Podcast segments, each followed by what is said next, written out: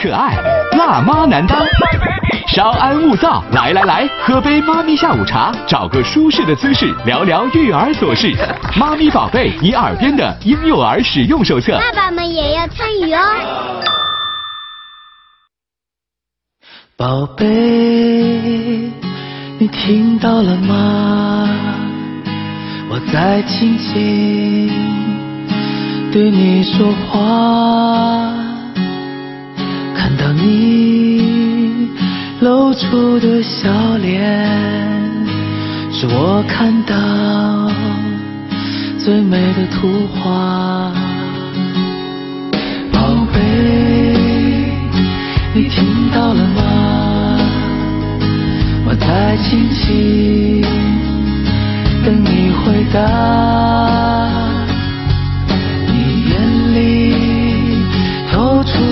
快乐，是我一生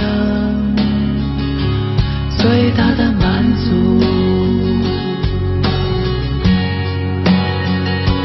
牵着你的手。十三点零一分，欢迎大家继续锁定 FM 九十三点一的直播节目《妈咪宝贝》啊，我是周日的代班主持南艺啊。会不会知道？希望有一我们这档节目呢是每周六周日下午十三点到十四点的一档节目啊。如果你在收听我们的节目的话，别忘了记住我们的播出时间。另外呢，如果觉得我们节目还不错的话呢，可以把我们的节目推荐给你周围的朋友啊、同事啊、亲人来收听啊。FM 九十三点一。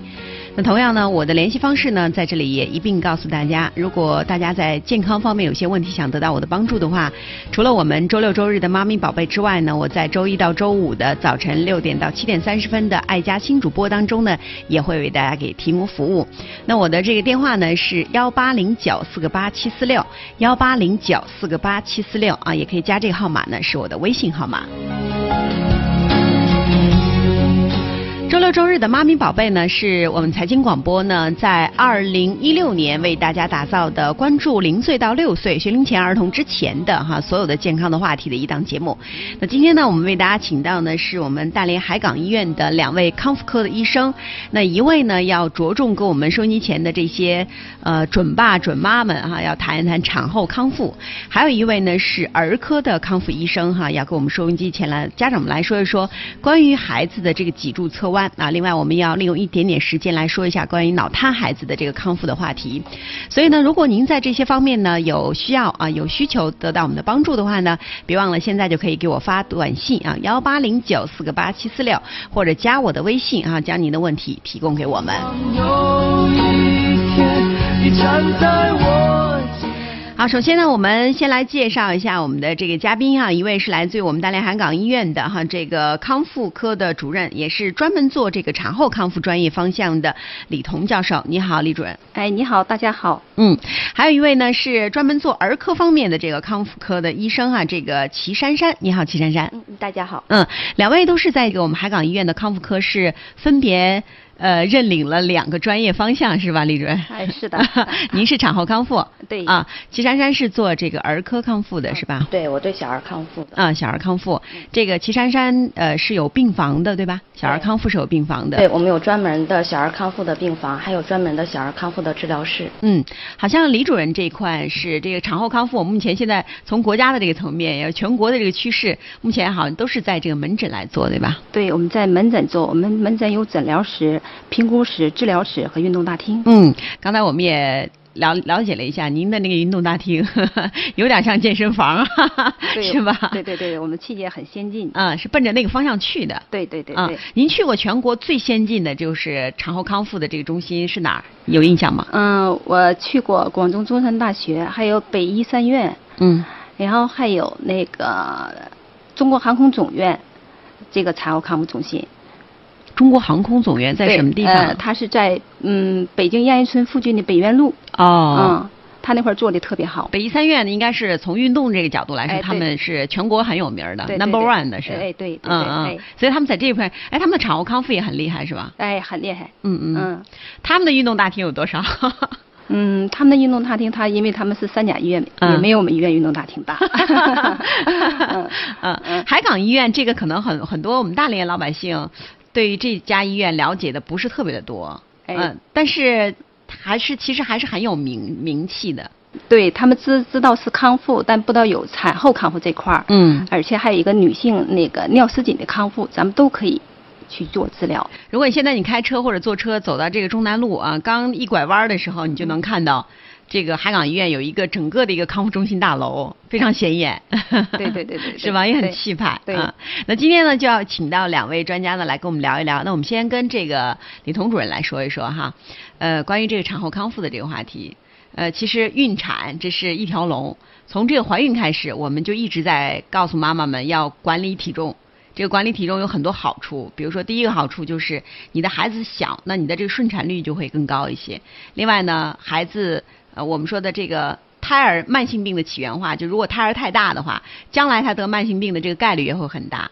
那么还有一个最重要的好处就是，如果你胎儿太大了的话，对于我们整个女性盆底的这个是损伤是比较大的。对对，女性盆底肌这么一个损伤，因为妊娠的时候，随着那个体重的增大，盆底肌呢它会下移，下移之后呢，能够造成一系列的盆底障碍性疾病，比如嗯有些孕妇产后她可能。孕妇的时候，孕晚期的时候，她可能就要一咳嗽的时候就要漏尿，嗯，啊，这就属于一个压力性尿失禁。这就是在产后呃不那个那个是产孕产晚期。后期，嗯，对，孕晚期。哎就是七八九这三个月的时候，对对对对对有的人都这么早就会出现这样的问题了，哎，对，是因为胎儿太大了吗？呃，是胎儿太大了，然后他体重增加对盆底肌的一个损伤，压迫，对，嗯嗯嗯，因为我们知道这个在七八九，我当时我怀孕的时候，七八九那三个月，我都恨不得自己带个尿不湿。哦你也有啊 就是没有到没有漏尿的这种情况，嗯嗯但是就觉得好像一会儿就要上个厕所，一会儿就要上个厕所。有的人可能就出现那种你像您说的这种憋不住的这种状态了，嗯，是吧？对，有压力性尿失禁，一咳嗽、打喷嚏的时候，哦，或者是有些人他尿急、尿频，嗯呃，夜尿增多，嗯啊，这就属于一些急迫性尿失禁。啊，就是这种状态，对是吧？对对对还有就是在产后。嗯，在产后就是，比如说，一般我们情况要要检查盆底的话，都是在四十二天的时候，要到这个我们说儿保院呐、妇保院啊去做这个产后的这个四十二天的这个检查。就在这一系列检查的人群当中，有多少人是需要上您那儿去再进一步的做治疗的？嗯、这个怎么说呢？原则上就是产后四十二天，为什么要四十二天？四十二天就是因为她子宫复旧了，嗯这个时候可以做产后康复了。嗯原则上就是国际卫生组织这么提倡的，咱们的利吉安主席嗯，就是每个产妇都应该享有产后康复，就是人人都应该做。对，人人都应该享有这个产后康复。嗯因为这个一是预防，预防它以后可能出现的一些的压力性尿失禁呐、或盆腔脏器脱垂呀、嗯再是说产伤分娩、呃妊娠对盆底肌的一个损伤的一个修复也是。嗯嗯，再就是说有些剖腹产呢，可能要出现腹直肌分离的比例要比正常的阴道产要高，嗯嗯对女性形体也是个影响，可能以后要出现小肚腩。如果腹直肌分离的话，不及早的治疗。再就是说呢，臀部变大了，呃，臀部下垂了，这也是因为盆底肌松弛了。也就是说，我们很多嗯女性说，生完孩子之后，这个身体整个是走形了。哎，对嗯，对对对对，像这样的都应该是做这个盆底康复的治疗。对，而嗯且要及早做。如果要是说做的比较早的话，恢复的这呢就快，嗯，然后疗程也短。这个疗程有多短？嗯、原则上要是最短的话，也就是十次一个疗程就可以。哦，呃，损伤比较轻的，嗯。如果要是说重的，有压力性尿失禁了，或嗯。盆腔脏器脱垂，比如说阴道前后壁膨出、阴道前壁膨出的这样产妇比较多，嗯，这样式儿的可能要需要两个疗程。像您刚才说的嗯。这几种情况，都是要做评估的，对吧？对，嗯。呃，来到我们医院之后呢，我们先要给他做一个妇科这方面的评估，嗯然后呢，嗯，妇科这方面主要是一个手法的评估，嗯我们就是用国际的牛津肌力分级和 POP 评分儿给他做一个评估，然后呢，我们还要做一个表面肌电的评估，也就是 Glaser 评估，嗯、两种评估相结合，评估之后，我们给他制定具体的治疗方案。这三个，您刚才说的是三个方法是吧？嗯这三个方法都是通过什么方式来？就是一个是我们眼睛来看，还是用一些特殊的这种器械来、来嗯。来做做评估呢？嗯、眼睛看是一方面，我们也嗯。可以做超声，再是我们有个表面肌电评估那么个治疗仪，哦。哎，还可以通过表面肌电这么个机器来评估。嗯嗯啊，评估它具体是肌肉的类型，就是说快肌不行还是慢肌不行，是你爆发力啊还是耐力的问题。嗯嗯，哎，有一个具体的数值，这三个评估会会疼吗？呃，不疼，哎，特别没有痛苦，嗯嗯，哎，还安全，嗯而且它就是说呢，这个评估的方法也是上国际上现在通用的评估方法。哦，那这三个评估的方法大概的这这个价格是多少？嗯，三个评估方法加起来应该是不到二百块钱，哦，嗯，很便宜，很便宜哈。嗯嗯。整个我们的这个产后康复在四十二天的时候，都要求这个妈妈们要做一些这个产后康复的这个检查。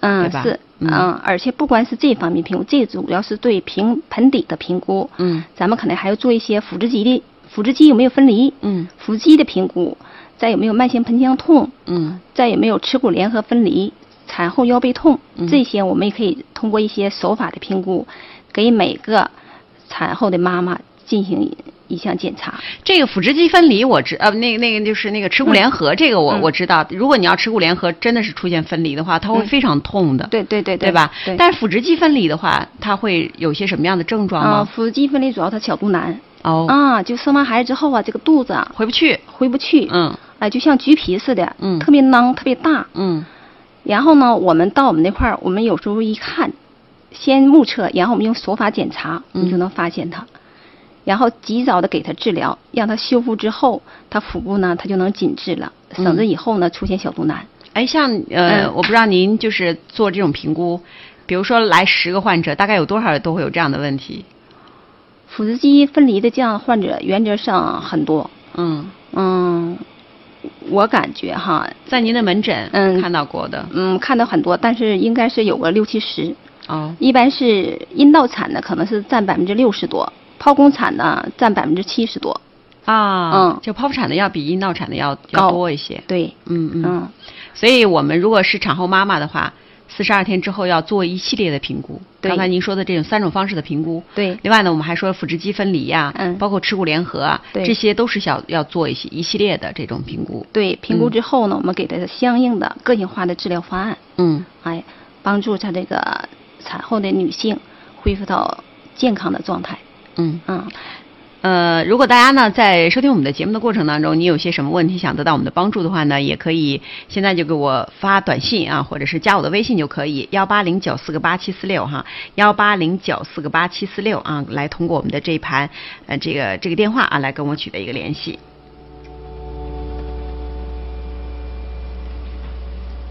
嗯，我们刚才有一个听众啊，也问了一个问题哈，他是四年前是这个剖产，然后呢，四十二天做这种检查呢，也发现他确实是有点盆底康复，呃，盆底是有点问题的。像他这种情况，如果现在在做这种评估啊、治疗啊，还来得及吗？来因为当时可能没有没有做，嗯啊，来得及。原则上就是说，女性这个盆底的康复啊，就是终生的事，就是说你什么时候都可以，但是说呢，越早越好。嗯可能孩子四岁了呢，这个就是说造成一个慢性损伤，它修复呢就要慢一些，可能它就治疗的疗程就要长一些。嗯，嗯，他现在不晚，可以来。应该最早最快最好的就应该是四十二天，四十二天到一岁之间是特别理想的时期。嗯哎因为那个时候是比较敏感的，哎，也是刚刚损伤，对，对吧？嗯。那目前现在我们做的这个康复手法，呃，就是康复的治疗手段都有一些什么呢？除了刚才我们说的那些是评估、嗯检查的手段，那我们的这个康复治疗手段都有一些什么？嗯，康复治疗手段呢，我们就是有一个那个康复手法，然后呢，因为我们有专门的治疗师，他可以做康复手法，比如说一些运动疗运动疗法，嗯在普拉提。如果要是有些患者是有慢性盆腔痛的，我们还还可以做一些阴道的那一些内诊的治疗。嗯再就是说，我们还有一些呢，嗯、机器的治疗，比如说呢，嗯、早期的时候，如果他肌力特别差，自己不会主动用盆底的力量去收缩，我们可以用神经肌肉电刺激。嗯好了好之后呢，我们可以给他肌电触发电刺激。再好一些呢，我们就让他主动的就会做一些呢，呃，多媒体生物反馈治疗。嗯、再就是做凯格尔训练，嗯，哎，凯尔凯格尔训练这个现在很流行，也很时髦。呃，其实我我我个人觉得要做起来的话，要贵在坚持。就是其实康复治疗师他是把动作的这个核心的要点告诉你了。然后除了这个在康复治疗师的这个眼皮子底下做之外，剩下的就应该是回家自己练了，是这样的吗？嗯、是这样。嗯但是呢，如果要是有些患者他没上医院治，自己就因为自己在家练就可以了。嗯实际他有些他往往他就练错了。就是动作是错的。对他用的不是盆底的力量，他是用腹肌的力量，或者是说呢用大腿的力量。嗯他倒练反了，对他这个产后修复或对盆底的修复，往往是一个错误的那个锻炼。对，很多人就会说，你看现在那个手机上的 A P P 软件特别的多哈哈哈，就是我我我下一个 A P P 软件，然后学不就可以了吗？嗯，那是不对的，因为咱这个就是说呢，你做训练的时候，嗯早期的时候，咱们是有一个，呃，机器上要显示它的肌电值，就是你盆底用没用力，你腹直肌就是那个腹肌你用没用力，你参没参与，有没有额外肌群的参与，它就能够显示出来。显示出来之后呢，咱们治疗师会指导他怎么用盆底的力量去收缩放松。嗯，哎，而你自己练呢，往往你不知道，而且你练的错和对也不知道。也就是说，康复治疗师呢，他是一个眼睛，他帮着你看啊、告诉你这个东西该怎么做。我们还有另外一个机器呢，它显示出来了，你到底有没有在做到？对。是这个吧？对，嗯而且就是说，如果你好一些了，做的好一些的时候，我们还有一些动画，多媒体动画，嗯。比如说你骑骑那个山地自行车，或者是那个吃小鱼儿，你盆底用对了力量，就能吃到这个小鱼儿。啊。你要是这个力量用错了，哎，小鱼儿他没吃着。就吃不到那小鱼了，对，就吃不到啊了，或者是这个花儿就没开，就在游戏中就把盆底这个训练就完成了。哎，这个就是做一次这样的游戏大概是多少钱？嗯，这个是应该是一百三十多块钱，一次？哎，哦，嗯。嗯。这个也得是到后期，就是说你盆底会用力了，一开始我们教你怎么用，差到哪儿，因为盆底损伤毕竟是一个神经肌肉的损伤，对，我们要修复损伤之后，然后才给他这个游戏。哦，嗯。也就是在这是一个检查作业的一个时候，对对对对对，嗯，看你作业做的怎么样。对，也可以就是一开始你来的时候，我们就让你做这个，你做不出来，但是经过一段呢，我们治疗之后，哎呀，你就能做出来了，哎嗯哎，这个女性特别的高兴。对，因为这个东嗯西完全是靠感觉。我记得我刚开始做那个就是整个腹腔啊，他让我做那个上旋转的这个动作，我完全找不到感觉。后来也是康复治疗师告诉我说，你就把它想想象你前面有一个钟表啊，上面是十二点，底下是六点，旁边三点九点，你可以有有这样的一个上翻和下下移的这样的一个动作，好像这就比较形象。而刚才您说的这个游戏呢，可能就是我们做完做完一系列的这个感觉训练之后，再回到这个游戏，我们就可以检测一下到底自己用没用上力了。哎，对，嗯然后呢，我们还有就是说，嗯、尿失禁，因为尿失禁的患者也很多，不光是产妇，而且中老年尿失禁，这个我们在早期的时候，就是轻度的时候或者是中度的时候，都有可以呢通过这个康复治疗，盆底的康复治疗，给他治愈或者是减轻症状。嗯。嗯，对，我曾经采访过我们大连市妇产医院的那个王华丽教授啊，他是一个产科主任，他跟我讲他在做这种呃，尤其是压力性尿失禁的这样的患者的时候，包括我们说盆腔里面那些像子宫啊、阴道脱垂啊这样的患者，他都建议在做完手术之后要去做这种康复训练的，因为手术只是帮助你把这个肌肉牵拉回原来的位置，但是这个肌肌肉如果让他运用工作的话，还是需要这种康复康复训练的。对，因为它是只是就是说，像您说的是，把那个下垂的子宫或者是阴道给你提回到上去了原位，对，回到了。如果你要是说呢，盆底肌还是松弛的，对如果你要是不做的话，它还可以发生再次的脱垂。嗯所以这个一定要就是手术之后，盆腔手术之后一定要做盆底肌的康复，而且要做三到四个疗程。那你像嗯这样的患者哈，是不是他们难度会更大一些呢？嗯，这个难度会更大一些。但是如果要是他早期，他轻度的时候或中度的时候，他就去做盆底这方面的康复治疗，嗯他就不至于去手术了，啊，避免他就是说进一步遭受手术的痛苦了。嗯，深层肌肉的这个训练就是这样的啊，嗯就像刚才这个李彤主任说到了这个快肌、慢肌，呃我们说深层一点的这种肌肉这个训练呢。的确是需要咬牙坚持的。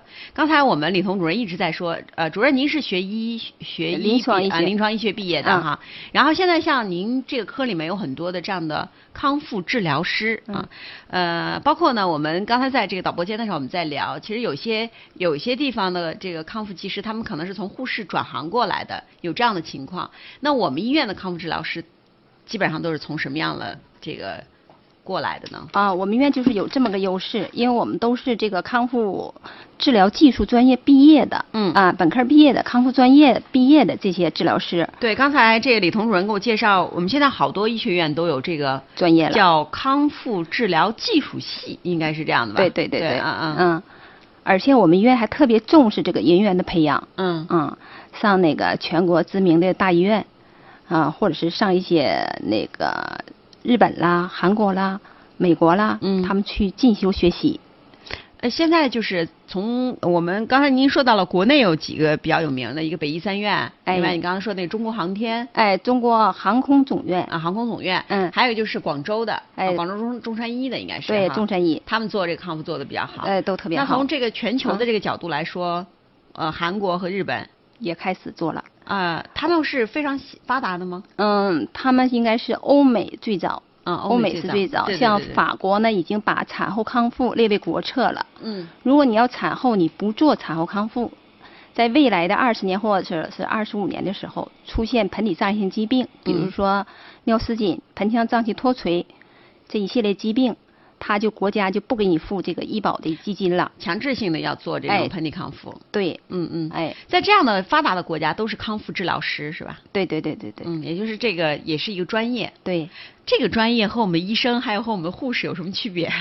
嗯，这个它主要是以康复技术为主了，哦，嗯，侧重于手法，嗯。嗯，再就是说运动医学的角度去治疗疾病，嗯。嗯，嗯，他和我们说的这个护士和医生还是不太一样的，不太一样的啊啊。我们现在这个就是做盆底康复的这个医生，呃，这个康复治疗师大概有几个？嗯，现在咱们有三个，嗯嗯，嗯，呃，平时在门诊，对，他们三个人是能够接待多少患者呀、嗯，现在是一天能接待个十个患者吧。嗯嗯嗯呃，那个运动大厅是为了什什么设计呢？我们会做一些课程。嗯，做一些比如说，嗯、像腹直肌分离的话，或者是产后腰背痛，或者耻骨联合分离这些东西，我们也可以也可以通过一些运动的手法，嗯主要是做运动这方面。嗯，用于运动大厅。嗯然后具体做盆底呢，我们是在盆底那个治疗室去做，因为这个需要比较私密的空间。嗯嗯嗯。你刚才说到了有评估这个过程，嗯啊，完了有治疗这个过程。这个治疗过程因为有一些是比较隐私的，对，呃，因为它需要电刺激什么的对对啊。对对像您刚才说的那个做游戏的这个功能，是不是也是需要在一个比较私密的一个空间里面来哎，私做？私密的空间。嗯嗯，然然后呢，它就是是有电脑反映出来它这个肌电值，然后治疗师在旁边呢给做指导。嗯。嗯，然后我们这个运动大厅呢，是为了以后设置一些课程。对，比如说做产后的普拉提呀、形体呀、塑身呐、这嗯方面。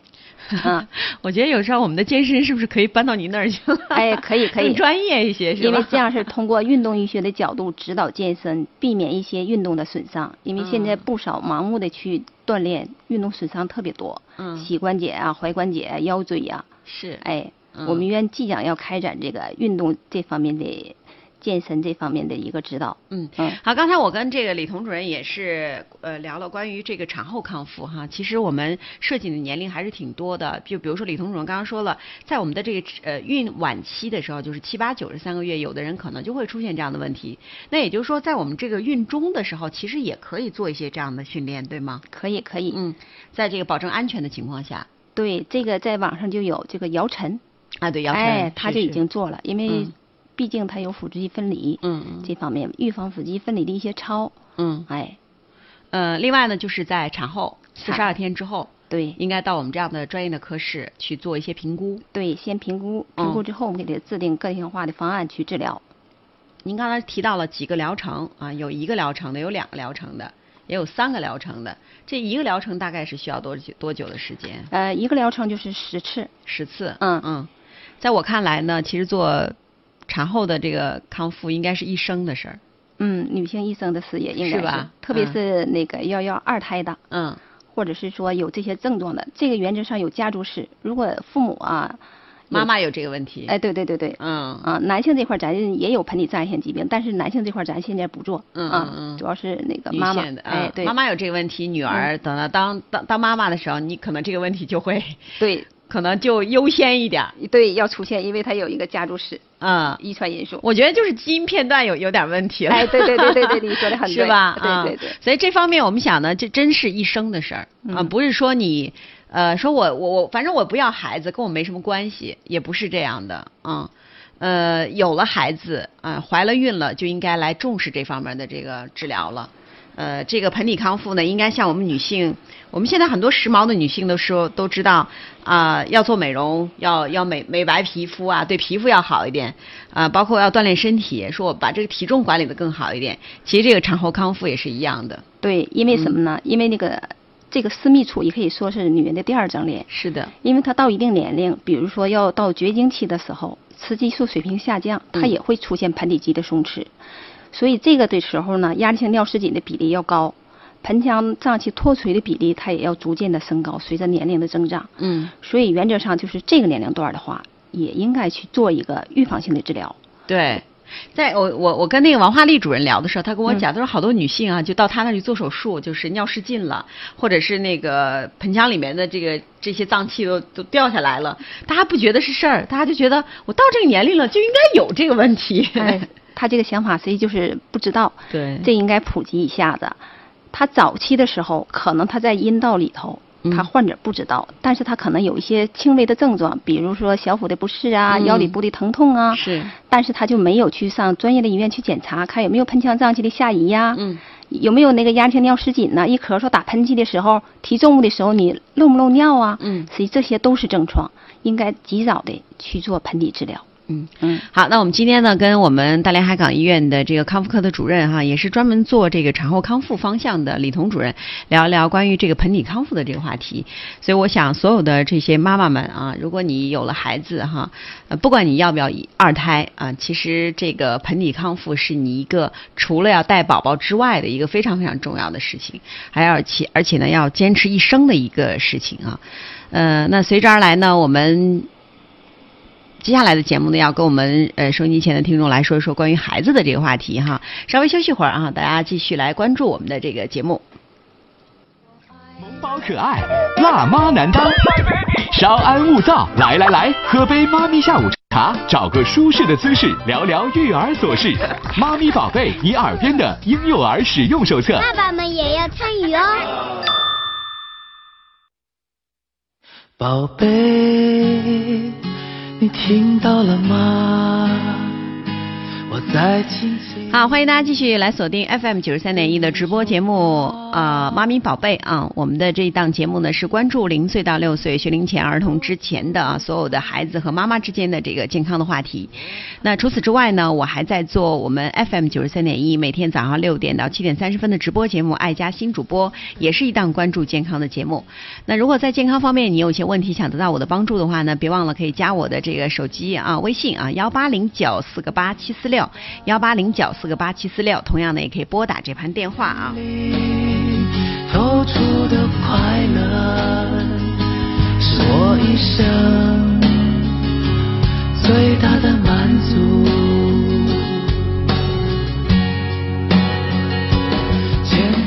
好，今天呢为大家请到的是来自于我们大连市海港医院的这个康复科的主任哈，这个也是产后康复方向的李彤主任啊。那另外一位呢是儿科方面的这个齐珊珊医生哈啊，你好，齐大夫。嗯，这个是呃，把麦克稍微往哎，好的。那今天我们来继续，除了这个产后康复之外，我们来说说关于孩子的话题哈。嗯一般我们的呃家长们除了关注自己的身体之外，这个孩子，我们刚才说了要说两个问题，一个是我们的脊柱侧弯，另外一个是关于脑瘫哈。嗯脑瘫呢，我们今天只利用一点点的时间来来说一下。呃，关于脊脊柱侧弯呢，其实我在十几年前，因为我做这个健康节目已经将近做了二十年了。呃，最早的时候我做这个骨科医跟骨科医生聊天的时候，就是发现脊柱侧弯的孩子，绝大部分的孩子都是到了上学年龄，甚至于到初中之后，发现哦，好像这个孩子走路啊，包括这个肩膀啊，呃，有的家长说这是不是让书包给压的哈？这一个肩高一个肩矮，然后到医院一看，大夫说你这是脊柱侧弯了，就需要做手术这种方式了。刚才咱们俩聊的时候，你也说，呃，其实很多的孩子都是在。被家长发现的时候，都已经是比较晚了，是吧？嗯，对的，是的。嗯，从你的这个当医生的这个角度，你觉得，呃，这个问题应该怎么来及早的发现？实际上，脊柱侧弯呢，这个现在呢，它是在很多青少年和儿童当中都会出现的一个问题。大概的年龄是多少？大概的年龄呢，一般是在六到十四岁这样的一个年龄阶段。六到十四岁。对。嗯。因为这个时候呢，就是孩子的生长发育呢是比较快的。嗯。所以说呢，这个是也很容易在这个年龄阶段呢发生这个骨骼肌肉方面的一个问题。嗯。那么。特别是呢，在有的家长就会发现，这个孩子在这一两年身高发展的特别快的时候，那么他相应的脊柱呢也会出现这方面的问题。呃，通常我们家长。就是要经常观察一下孩子，是这样的吗？对，是的。就像我们女性的这个乳腺，你要有自查的方式。对，是的。就是很多家长可能都没有认识到，像我有很多患者的时候，可能他的孩子在小学的时候，他会发现，哎，为什么就两个肩膀不一样高，或者走路的时候歪歪扭扭？可是这个时候呢，家长就没有注意。可是等到真正孩子出现症状的时候，发现的时候都已经上初中或者是高中了。哦，那现在到你的这个科室里面，就是到你门诊检查的时候，都是到初中或者高中了。嗯，初中的比较多。哦，嗯，然后的话，呃，小学的话也会有一些，但是还有一些呢，像更大一些，像我这儿做的最大的还有到大学的。可是这个时候，等到他们在发现的时候，就会出现一些明显的腰背部的疼痛了。啊，嗯，就已经是身体上其他也受影响了。对对对。最早期的，如果发现脊柱侧弯的话，通常的治疗方式都有些什么？实际上就是早期的话，呃，发现脊柱侧弯的时候呢，我们通过一些像我们的康复的手法呀，嗯，包括的话指导孩子做一些矫形的体操呢，那么有的一些这个侧弯呢，就可以被完全的被纠正。大概是多少这个概率？有一些，嗯，但是这个概率哈，就是有大样本吗？没有。呃，现在这个就是全国做这方面也都比较少，比较少，嗯。因为早期的时候的话，就在没有康复治疗之前，那么可能发现脊柱侧弯的时候，这些孩子呢都是说医生告诉他做观察就可以了，三个月或者是六个月，啊啊，拍一次 X 线片儿，嗯嗯。那么如果再严重的话，那么可能的话会告诉这孩子去戴支具。那么再严重的时候的话，那么会告诉这个孩子去做手术。嗯。可是不管是做支具也好，还是做手术也好，那么这个孩子本身从心理上，包括身体上所受到的伤害是很大的。不接受孩子。嗯，可能也配合度也能差一些，是吧？而且的话，包括的话后遗症啊这些方面的影响，就是也会有很多。像佩戴支具的话，这些孩子的话，一般的话是需要最少佩戴二十三个小时的。这个支具是什么样的？我们记得最早原来就是那个电视里面那个广告叫贝贝佳，是吧？嗯，是，就是说那个是不是这样的支具？那是一些软性的支具。对，那个有用吗？我记得那个时候刚开始的时候挺火的，后来也有很多的医生都是来出来反对，说那种方式是不合适的。实际上的话是要根据孩子的就是脊柱的这情况的。嗯。如果要是轻型的，我们就是说把它叫胸椎的一个后凸，就是我们说的就驼背的时候，嗯嗯嗯，或者是轻度的时候的话，做一些形体方面的矫形是可以的，就是做一个辅助。就用它是可以的。对，就是轻微的一个辅助是可以的。但是我们现在所说的这个脊柱侧凸呢，它不是说我们所说的这种驼背啊这样的一个情况，它是脊柱向侧翻的一个弯曲。嗯嗯。有的不是一个正常的曲线了。对对对。嗯嗯。我们就正常的这个脊柱呢，从后背来看应该是一个直的。嗯。可是脊柱侧弯这些孩子呢，从后背来看，它是一个 C 型的或者一个 S 型的弯曲。嗯嗯。那么这样的弯曲呢，通过我们这个贝贝佳呢，是不可以被矫正的。嗯嗯嗯。也就这这种肯定是不行的。那我们所谓的那种支具是什么样的呢？我们这个支具啊，就是有很多种，它是根据孩子的就是侧凸发生的部位呢，然后它都是特殊来定制的。但是所有的一般的这些支具呢，它是都是一些硬性的一些材质。嗯嗯。那么孩子戴起来就像戴着一个壳子一样。嗯。就是很不方便，而且的话，基本上的话，除了呃清洗，就自己洗澡的时候需要摘下来，剩下其他不管是上学呀、睡觉啊，生活当中啊都需要佩戴这样睡觉也需要戴着。是的，它哦就，是那很不舒服它需要就是说要求嘛，就是要戴至少二十三个小时。啊。对那需要戴多久呢？呃，根据情况吧，就每个人戴的不同，有嗯戴一两年的，有一直戴到十八岁，就是可能长到身体完全长成的时候都有。天哪！对，这就是比较就是说发现的晚一些的，就严重一点的，就是脊柱侧凸的孩子。嗯所以说，我们就是现在就比较提倡呢，就是说，呃，家长也好，包括我们在学校老师还有孩子也好，就是能够更早的发现脊柱侧凸，嗯对孩子更早的他的形体方面进行干预，嗯那么减少孩子以后佩戴支具甚至手术这方面的痛苦。那更早是早到什么时候呢？就是六岁左右吗？嗯，应该是这个样子，因为我嗯们说脊柱侧凸它的就是好发年龄嘛，在六到十四岁这个时候。嗯那么像南方的一些城市，像是广州啊、上海呀、嗯他们已经把脊柱侧凸的检查作为在校的学生像检查视力一样一个常规的每年体检当中的一个项目。嗯嗯嗯，我们现在孩子们就是检查视力哈，已经成为一个非常普遍的了。对对对可能有的家长就是从孩子很小的时候都已经在幼儿园的时候就应该做这种检查视力的检查，嗯但是好像做说做一个脊柱的这个检查，这个的确是我们的一个空白。对。嗯实际上的话，如果的话，我们就是家长啊，如果认识到脊柱侧凸这方面的问题的话，我们都通过平时的日常观察，经常关注孩子这个脊柱。那么我们在家呢，有一些简单的一些检查方法是可以在家里自己进行的。可以给我们介绍一下吗？嗯，可以的。嗯就比如说的话，像我们最简单的一个方法，我们让孩子站直，嗯然后呢，家长在孩子的背后，让孩子向前弯腰成九十度。那么这个时候呢，我们看孩子的后背呢是否水平。那么如果出现一侧高和一侧低，那么这个时候呢，就可能提示这个孩子有脊柱侧凸了。就是那孩子要上身是不穿衣服的吗？嗯，在家就是可以嘛，可以这个不穿衣服的。嗯嗯嗯然后呢，呃，让孩子再把这个身体站直，站直之后呢，我们主要观察这个孩子两肩是否是水平的，嗯。是否有一侧高一侧低，嗯。然后呢，再观察，可以用手摸一下孩子后背的脊柱，看一下这个脊柱是否是直的。嗯嗯。嗯，然后呢，孩子的骨盆是否倾斜？有时候我们臀部是否有歪歪扭扭？嗯，就是你看，比如说他走路或者跑步的时候，嗯嗯。这个髋骨这个位置，嗯，对，嗯。就是说，其实很多孩子的时候，在早期的时候，小学的时候都会出现，像家长发现两个肩不一样平，嗯。嗯，或者的话，哎，那臀部有向一侧偏斜，嗯。可能这个孩子的就已经出现脊柱侧凸了，但是这个时候呢，家长可能就没有注意，就是这样的一个情况。嗯，好，我们的早期的这个检查，早期的这个发现是特别特别重要的，是吧？对对对，嗯，如果是在学龄前啊，就是六六个呃六六岁的时候，嗯左右能够发现是最好的。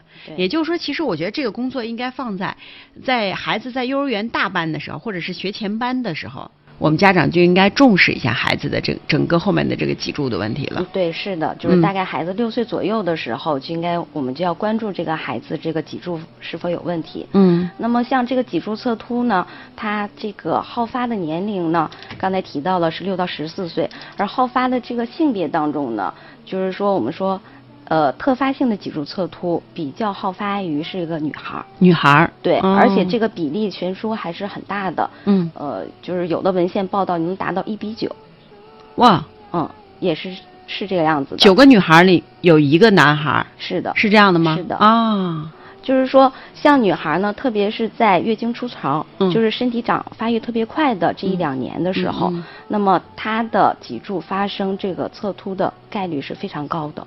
啊，也就是在初中这个五六年级初中，初中，嗯，对，现在孩子都往前提了，对，有的嗯时候就是小学五六年级或者是初一、初二的，嗯是这样的孩子，特别是女孩来我这儿来做治疗的，就是特别的多。你家长是怎么发现的呢？呃，发现的这个因素有很多哈，有的时候的话，可能像刚才提到，我就是检查时候有个弯腰这样的一个动作嘛。对。那么很多的话，家长呢是在给孩子洗澡的时候，嗯或者是孩子弯腰系鞋带儿的时候，发现的他的两侧不是对称的。嗯那么才想到去医院去检查。那么还有的孩子呢，甚至是医院正常的一个体检啊，或者是拍个胸片的时候，看到脊柱哎弯曲了是个。弯的，对嗯，就然比较明显哈。对对对。我曾经看到过一个孩子呢，特别明显，就是个是个 S 型，对，嗯，像这样 S 型的，可能就是说它的就是年限就是比较多了，嗯治疗起来的话也比较困难。嗯，因为我们知道孩子他是生长发育的这么一个阶段，所以你早期的这种发现，早期的做一些康复的手法治疗的话，它会比较好。那我们又回到头来来说，除了我们早期发现之外，我们这个康复治疗现在目前都包括什么呢？目前的康复的话，像是我们可以做给孩子做一些。呃呃，指导他们做一些矫形体操。嗯。那我们手法上呢，可以给他训练脊柱两侧的肌肉的一些平衡的力量。嗯。那么的话，还可以做一些关节松动。那么这些呢，都是我们现在可以给孩子来做的。哦。嗯。但是必须是专业人员来做。对，就是这样的。呃，脊柱侧凸呢，它根据孩子发生侧凸这个位置不同。嗯。那么所做的包括的话，一些方向啊，还有这些体操的动作呢，都是不同的。那么现在也是有的网上呢有很多这方面的话，脊柱侧凸就像体操啊这些指导，嗯，但是一旦方向做反，甚至的话我们说这个侧凸是发生在胸椎还是胸腰段或者是腰椎的时候，那么他这个所做的动作都是不一样的。对，就是还是说第一要评估。对对，就和我们刚才这个这个李彤主任说的那个，这个评估特别特别重要，是吧，李主任？是的，就是刚才说的那个位置不同，对，你做的那个方式也是不同的。对，是的，嗯。而且的话，呃，有的孩子是 C 型的弯曲，有的孩子是 S 型的弯曲，对。那么还有的孩子呢是脊柱还带旋转的，嗯嗯。那么实际上这个的话，我们在做康复治疗的时候，它的手法，包括的体操，嗯这些都是不一样的。不是单纯的在网上看一个这个体操的图片就能够来解决问题的。我我刚才想了一个问题哈，您说就是李彤主任他那个产后康复，包括这个孩子在这个脊柱脊柱出现问题的时候，你说在妈妈的这个肚子里的时候，这个脊柱出现问题能查出来吗？是查不出来的。嗯，暂时还一般都是要到学龄前的这个状态。嗯，就是说脊柱侧凸发生原因有很多，嗯，有先天性的，有。有先天性的，那有在很小的时候就能看出这孩子，对对对，就是有，但是就是我们刚才提到了，可能是主要提到像是叫青少年特发性的脊柱侧凸，嗯嗯嗯，那么对于青少年特发性的脊柱侧凸，它的病因是目前是不详的，啊，嗯，而这个就是特发性的脊柱侧凸呢，它在整个脊柱侧凸当中的孩子的发生率就是比较高的，占到百分之七十到八十。这么高？对，嗯，其实很多家长都会问我的孩子，就是为什么呀？家里也没有人就是有有这个问的问题，嗯嗯，可是为什么会出现脊柱侧凸？是不是他呃姿势有问题呀？嗯，我们说就是孩子的姿势有问题的时候，会导致他就是呃脊柱出现侧凸的问题，嗯，但是可能大多数的孩子吧，这个侧凸的原因可能是都是不明确的。哦，嗯嗯，那也就是说，我们如果现在就像你说的，男方他能够把这个事情作为一个孩子上学之后的一个常规的体检方式，他能筛出很多的患者来，对，有轻有重，对。如果要是按照脊柱侧凸的它生发生率来讲呢，我们现在大连地区大概的有脊柱侧凸的这样的孩子，应该大在一万名左右，一万多例。对对对。你们平时现在能接多少患者？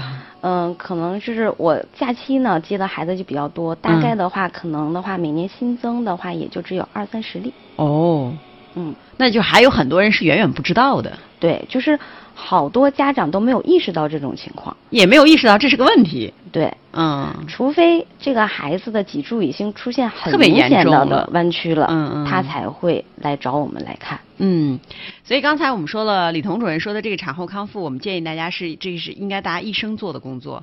我只要你是女人，呃，只要你生过孩子，你都应该把它作为一个事业来做。那么关于孩子呢，我觉得这个脊柱侧弯，我们家长应该是高度重视。对，因为它其实检出率还是比较高的。是的，嗯，原因可能也比较复杂。我个人觉得也跟我们现在孩子这个压力也是有关系的。嗯，就是有有很多方面吧，这个原因。嗯嗯。所以家长首先要重视一下，自己要在家里给孩子做一些相应的这个检查。我们刚才也说了，这个检查方式非常简单，呃，就是让孩子背对着你站着啊，然后呢做下腰九十度。对。然后你可以看一下，向前弯腰九十度，嗯嗯，然后看一下后背的一个情况，嗯，然后再让孩子站起来。看一下两侧肩膀，嗯，包括骨盆，还有背部的脊柱是否数值，嗯那么这些都会更早的能看出来一个孩子的脊柱的一些情况。嗯，这个孩子在做，如果早期的话，哈，因为我很可能很多家长觉得，呃，早期到医院去做这个评估，评估有一些什么样的手段吗？是做超声还是做 X 光？呃，主要是我们要拍一个全脊柱的一个 X 光。嗯，X 光。对，嗯然后我们通过这 X 光上呢，能量出这个侧弯的一些角度，嗯甚至我们有一些技术参数，像是一些旋转的程度啊，包括的话骨盆的位移呀、那么这些呢，我们都是可以在这个 X 线上去发现的。嗯嗯然后做这个手法治疗啊，这这一系列的康复治疗当中，可能家长比较担心的就是会不会有疼痛出现啊？这个一般是不会的。嗯我们讲就是说，这个侧凸首先可能是出现侧凸的时候，这个孩子已经发生了就是很长时间了。那我们在给他做矫正的时候呢，也是根据孩子所能够耐受的这个程度来进行的。嗯嗯好像我刚才就是呃昨天你给我的那个提纲当中，我也知道，嗯目前我们现在医院好像是在做免费的这种筛查活动，是吧？对的，是的。嗯我们现在就是医院呢，就是可以就免费的为就是儿童跟青少年，如果你怀疑自己家的孩子有就脊柱方面的问题，可以到我们海港医院就是儿童康复科、嗯来进行这方面的免费的一些筛查，周一到周五吗？周一到周五。嗯嗯，就直接到我们的这个儿童康复科做对，到我们康复中心的十一楼，儿童康复科可以来进行。做整个这一个筛查大概需要多长时间？一上午还是一下午？呃，如果只是单纯的体格检查的话，我就大概需要是一个多小时。嗯嗯嗯嗯就是目测是吧？对，就是单纯的体格检查，嗯包括孩子的一些肩部的问题，还有是一些甚至的话下肢膝关节这些问题。那么我们说，孩子如果他的脊柱出现问题的话，他的问题不只集中在脊柱上，那么长时间呢会影响身体的这个立线。嗯那么时间长了，他的膝关节、他的步行姿势，甚至他的足部，都会出现相应的问题。对我们现在很多人他不太了解，就是这个姿态对于一个人来说有多么的重要。对，啊、因为我们现在很多人的这个腰椎呀、呃颈椎呀出了问题，呃，大家可能就是光忙于去治疗这个腰椎和颈椎了，你没有想到，其实就是你的这个生活姿态，包括你的站姿、你的坐坐姿，包括你的呼吸模式，可能都会有影响的。对这个可能是大家没有看到的。对，呃，所以我觉得孩子如果发现了这个脊柱侧弯的时候，家长也不用特别的焦虑。其实我对于我我个人觉得，如果你的孩子早期的发现了这个问题，对于他一生来说是一个好事儿，因为越早发现，小孩儿是这样的，如果你引导的比较好的话，这种康复训练可能他会做的比较顺畅一点，对也比大人要恢复的更快一些。是我们这里面就是说，有的孩子发现的比较早的，他经过一段时间的训练之后，他的嗯脊柱能够达到完全的一个正常的一个状态。嗯，而且他顺便也就把这个姿态也也训练好了。对是这样的吗？因为就是我们发现哈，就是有脊柱侧凸的这些孩子呢嘛，他们往往就身材是比较矮小的，哦就你会发现这些孩子不长个儿。那我们有的患者的话，他在我这儿做一段时间训练之后，那么家长所反映的一个问题是，哎，我们不仅是身材变好了，那么我们这个孩子这一两个月长个儿了。嗯嗯嗯，对，这是很多家长呢会提出，哎，孩子长个儿了，在这段时间。嗯嗯嗯所以一个良好的姿态对于孩子来说是特别特别重要的。对呃，我们的家长呢，呃，最简单的办法就是要早期的发现孩子。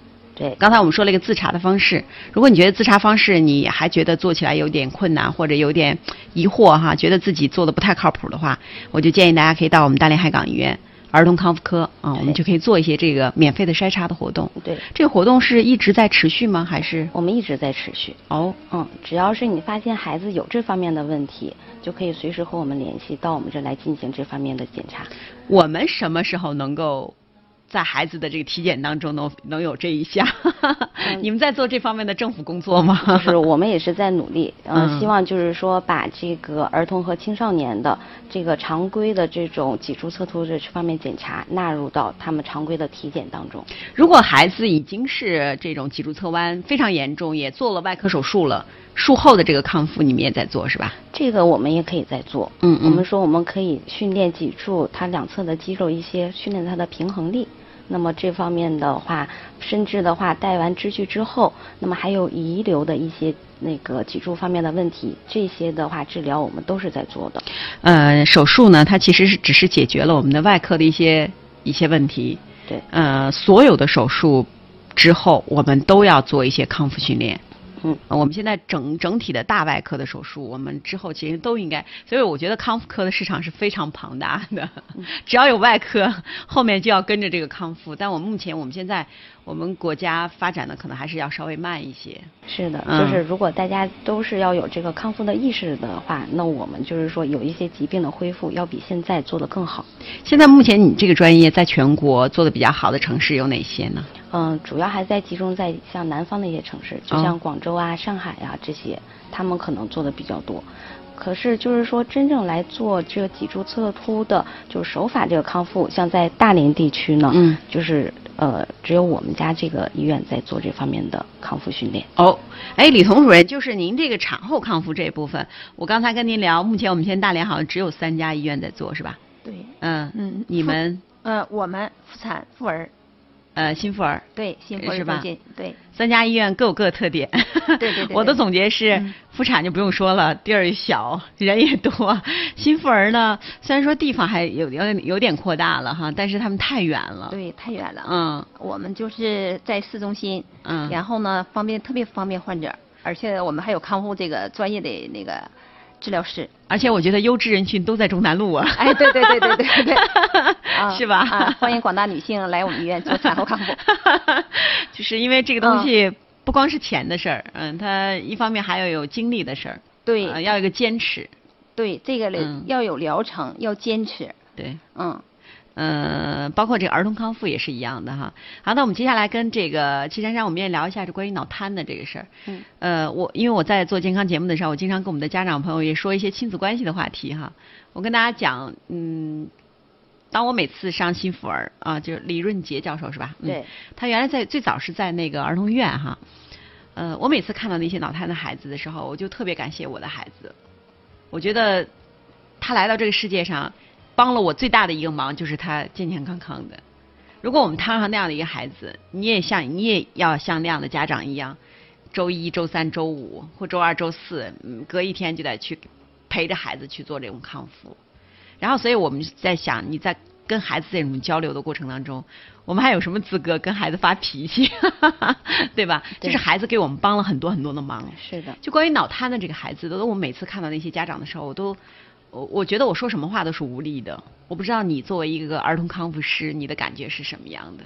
实际上是的，就是说我们说脑瘫的这些孩子呢，他呢是因为大脑出现了问题，导致一些肢体上的一些活动上的，甚至是一些姿势方面的异常。嗯那么这些孩子呢，有轻有重。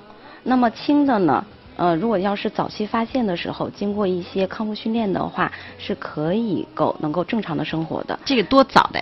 呃，我们现在提倡哈，这些早期干预的话，就是随着正常的儿保来进行的。哦，对，哎，就是刚生下来的这个孩子就能发现他是脑瘫吗？呃，就是说都能的。我们嗯通过孩子的一些微小的动作，比如说举个简单例子，可能的话，在就是说两三个月的孩子的时候，这个孩子我们说他不会行走，嗯那你看不出来他的运动方面问题的时候，那么可以看孩子到两个月的时候是不是正常的一个抬头，啊、嗯，他这些大运动它是有一个正常发育的一个规律的。对对对对，有一个表格。对对对，嗯嗯就是说到了你该出现这些运动的时候，孩子是否出现了这些动作？嗯那么还有一些我们说正常的一些原始反射啊这些，那么这些原始反射这些姿势是否在该消失的这个月份消失了？哦，对，那么嗯这些呢、都可以来就是说提示我们这个孩子是否有就是说脑瘫这方面的可能。所以儿保检查其实挺重要的。对，是特别哦重要的一个，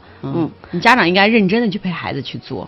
对，就是说，呃，看看这个孩子你哪项是否完成了。那么如果没有完成，那么你就要给一定的关注。那么下一个月要再去医院做这方面检查。嗯嗯我们现在在咱们科室做这个脑瘫的孩子多吗？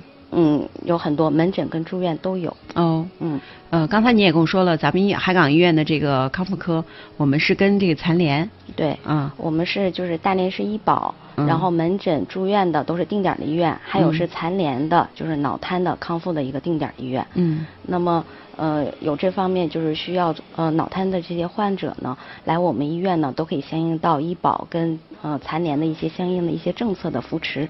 呃，你刚才说到孩子的呢脑瘫有轻有重，对，呃，轻的需要也是要做很长时间的这种康复训练吗？嗯，需要阶段性的康复。哦，嗯，因为就是话，孩子在不同的年龄，就脑瘫的孩子，他所要进行的康复的目标是不一样的。嗯，那么早期我们可能更注意一些大运动的一些发育，让他尽可能的话跟正常的孩子是呃相似的。或者是相同的这样的一个阶段，那么如果这些孩子到一些大了一些了，他可能会在肢体上留有就各种各样的问题，包括步行啊，甚至手的灵活度啊这方面问题的时候，那我们的侧重点就会变了，那么会变到呃提教这些孩子如何正确的回归到日常生活当中，嗯。嗯对，教他们一些日常生活能力，嗯嗯，嗯，使他们的话更好的融入到这个社会当中。那重的患者，你见到过的重的患者，嗯，呃，大概需要